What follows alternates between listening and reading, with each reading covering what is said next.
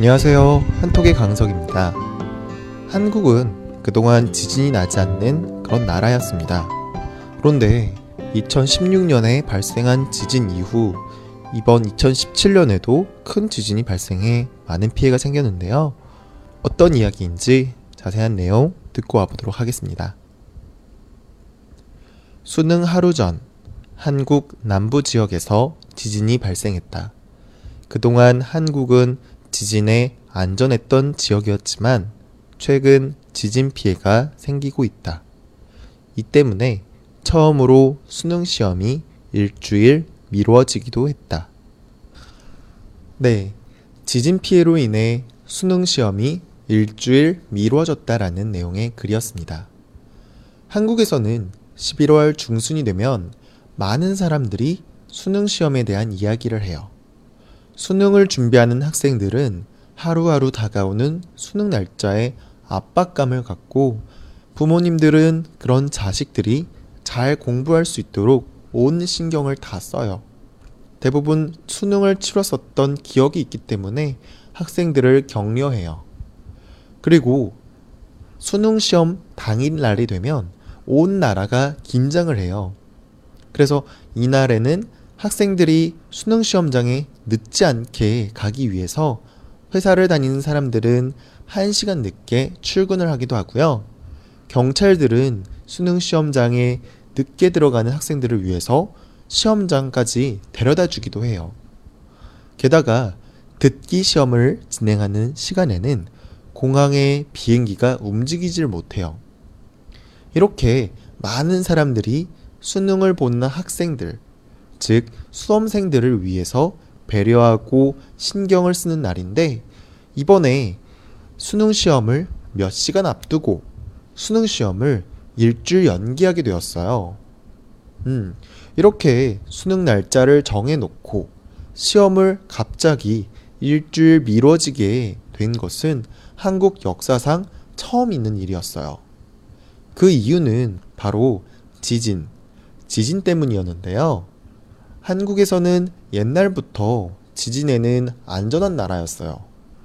그런데 2016년에 한국 남부 지역 중의 하나인 경주에서 처음으로 큰 지진이 생겼는데 그 이후로 두 번째로 큰 지진이 수능 전날에 일어난 거예요. 음, 이번에도 경주 근처의 포항이라는 지역에서 지진이 일어나는데요. 학교 건물이 위험해지고 다친 사람들도 나오게 됐어요. 다행히도 수능 시험 전날에 이렇게 지진이 일어나서 다행이었지.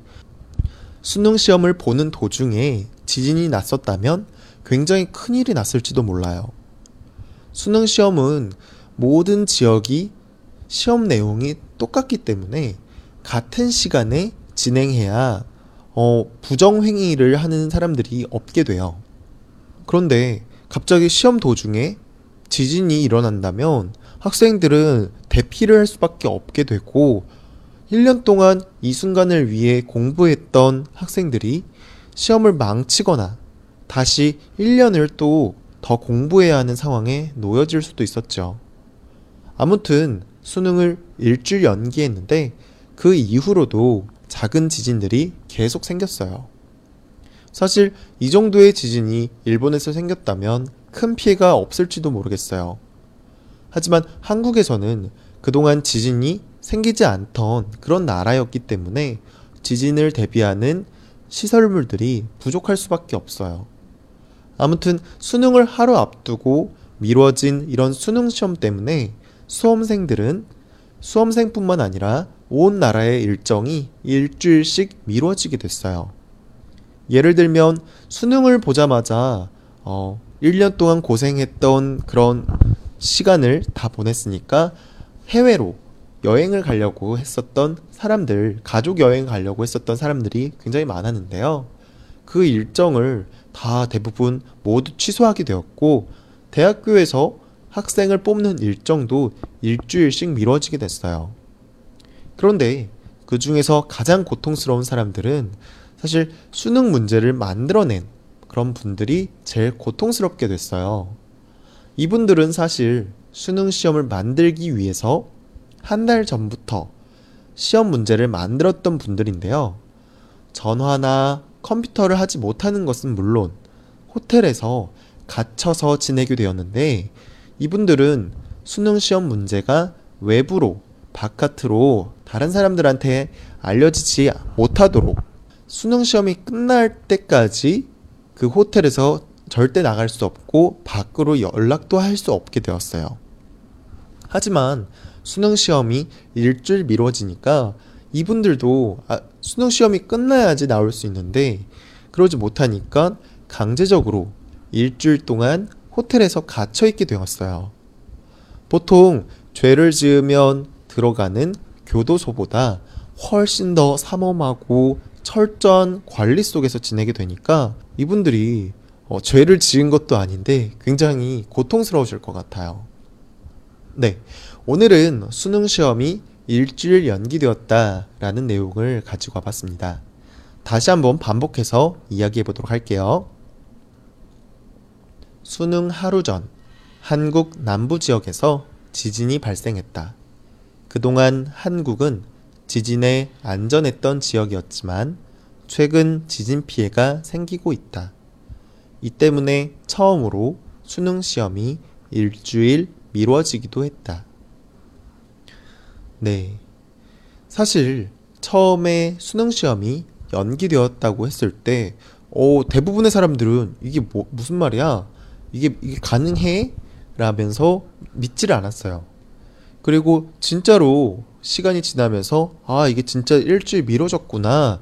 라는 것을 알게 되니까, 어, 지진이 났던 지역의 학생들을 오히려 탓하는 사람들도 있었어요.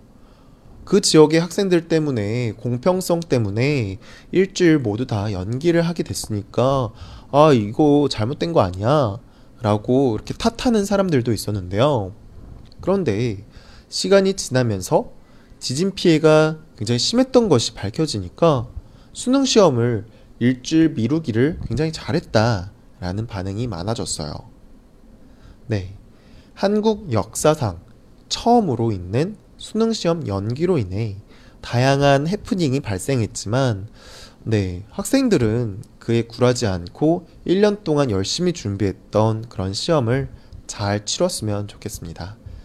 네, 오늘은 여기까지 하도록 할게요. 저는 또 다음 시간에 다른 내용을 가지고서 여러분 찾아뵙도록 하겠습니다.